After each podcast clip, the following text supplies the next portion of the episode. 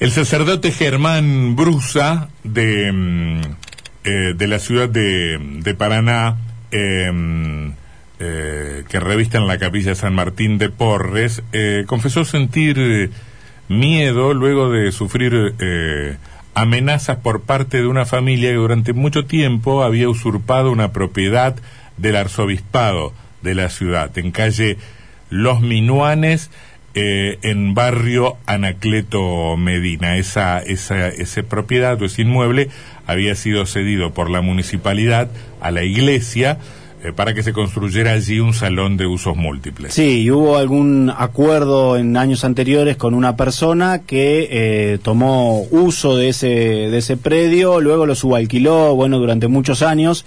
Eh, cambiaron gestiones, cambiaron también las autoridades en la, en la capilla y luego de un juicio esta persona dice seguir teniendo o cree seguir teniendo derechos sobre este bien. Hubo algunas situaciones de violencia y, amenazas en el barrio Anacleto Medina que preocuparon a todos. Eh, las noticias presentan a, a Gisela Gómez, empleada del Consejo Deliberante, como la persona que se resiste a esta medida, ya que se considera propietaria del inmueble. Está en línea el padre Brusa. ¿Cómo le va, padre? Buenas tardes. Tardelli y, Hola, Martínez y Varela los saludamos. ¿Cómo anda? ¿Bien?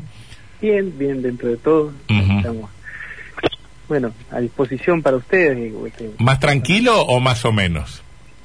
Y más o menos, es decir, bueno, ya pasó el momento ese feo que pasamos el viernes, ¿no? Que fue bastante, digo, no solo para mí, sino para la gente que acompañaba en ese momento. Yo, sabíamos que había una situación así compleja, pero bueno, nunca nos imaginamos un escenario así de esas características.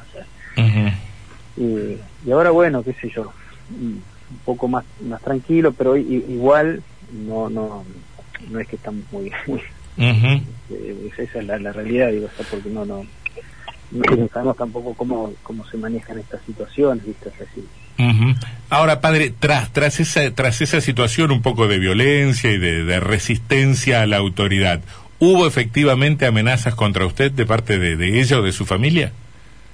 sí sí un, un, un gurí digamos o sea, que fue el que me pegó o sea me pegó ahí dos trompadas y, y- y me amenazó digamos que me iba a matar que me iba a hacer me iba a hacer la vida imposible Eh, sí esa fue la, la situación. Y bueno hay, otra, otras después se sumaron otros actores también viste a despotricar entonces fue una situación como digo fea porque además sin comerla ni beberla viste porque digo, yo porque me tocó estar acá a mí digamos y, y me tocó ser como un poco el, el ejecutor de algo que, que se resolvió digamos eh, En la justicia, ¿no? Claro, claro. Eh, ¿Está hecha la denuncia policial, padre?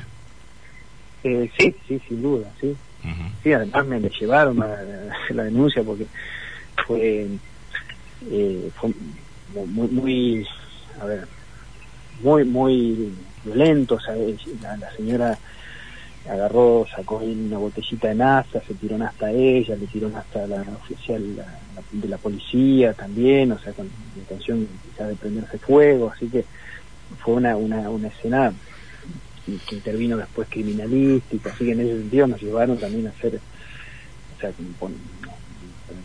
hacer la denuncia y declarar, viste, o sea, es un poco que, así que sí, sí, esa fue la, la, la escena, ¿no? Padre, más allá de esta, de esta lamentable y repudiable, situación violenta y demás, que, que me imagino el momento que habrán vivido, eh, ¿cómo ve usted la, la realidad social del, del barrio este año? Que todos sabemos que, que ha sido un año muy, muy complejo, con una pandemia muy larga y que afecta a los sectores eh, más populares un poco más que el resto. Sí, sí, bueno, esto yo no, no sé si tiene que, esta, esta cuestión violenta, no sé si tiene que ver con, con, con este contexto, Ujú. Sí es cierto que, que se vive un poco así, ¿no? O sea, si de- hay, hay como, como ese, ese malestar, o sea, hay un poco esa, esa bronca, ¿viste? Porque, bueno, eh, han sucedido, sucedido muchas cosas. Pensemos por ahí mucha gente que ha perdido familiares, eh, o sea, y, y son cosas que, que a veces no se han todavía elaborado, o sea, no se han podido decir, ni siquiera a veces podido velar, ¿viste? Ni hablar, digamos, las cuestiones que tienen que ver con lo laboral, eh, hay, personas, digamos, que, que, bueno, que acá en el barrio hay mucha gente que, trabaja, y bueno, trabajos informales, muchos de ellos, es decir, que yo, por empleadas domésticas que trabajan en negro, claro. gente que trabaja en la construcción en negro, todo eso, eh, ya al inicio de la pandemia quedaron sin trabajo, ¿viste? Entonces nosotros, de repente, desde la escuela, por ejemplo, que tengo una escuela secundaria, asistieron un montón de familias que, que nos pedían ayuda que nunca nos habían pedido ayuda. Porque eh, ellos más o menos se defendían con su trabajito, con su changuita, se defendían, bueno, de repente eh, es una situación violenta que vos tenés que ir, y pedir ayuda para comer, por ejemplo. Eh, así que, bueno, eso fue también un, un, cimbronazo acá que, se, se vivió, digamos, en este tiempo. Bien, bien. Padre, ¿tiene custodia? ¿Ha pedido protección? Mira, o sea, no nos han dado ese mismo viernes, por ahí nos, nos, han dado una, una custodia eh, ahí para estar en ese lugar. Ahora la realidad es que no, digamos, yo no, tengo una, custodia acá. Un poco también acá en el barrio aprendimos a cuidarnos entre nosotros, ¿viste? Esa es la realidad. También, ¿no? así que, digo, no, qué sé yo, no, yo, yo entiendo que deberían, deberían por lo menos poner algo, digamos, en, este lugar, viste que fue un poco el, centro del conflicto, pero hay, hay, hay pasada, digamos, la policía pasa, viste, por ahí. Algo permanente sería más tranquilizador, dice usted. Sí, sería más tranquilizador, porque la, gente está como, nuevamente, la gente de la comunidad, tratando de apropiarse del lugar. Ayer fuimos, ayer domingo fuimos y celebramos la misa, o sea, entonces la idea es darle la, funcionalidad que tuvo allá en sus orígenes, en ese lugar. Era, digamos así, una, una referencia no solamente religiosa por las misas, la catequesis, sino también social, o sea, había merenderos, había talleres así de tejido, o sea, actividades con los jóvenes, ¿viste? Entonces, eh, es un poco recuperar. Pero bueno, en este contexto, pues ahí eh, hace difícil por, los miedos, por los miedos, ¿viste?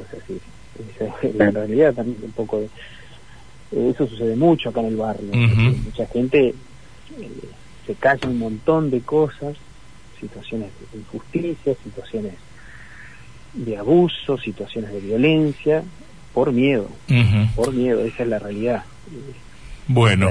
Este, modo prepotente es pan nuestro de cada día. O sea, sucede en toda la, en toda la sociedad.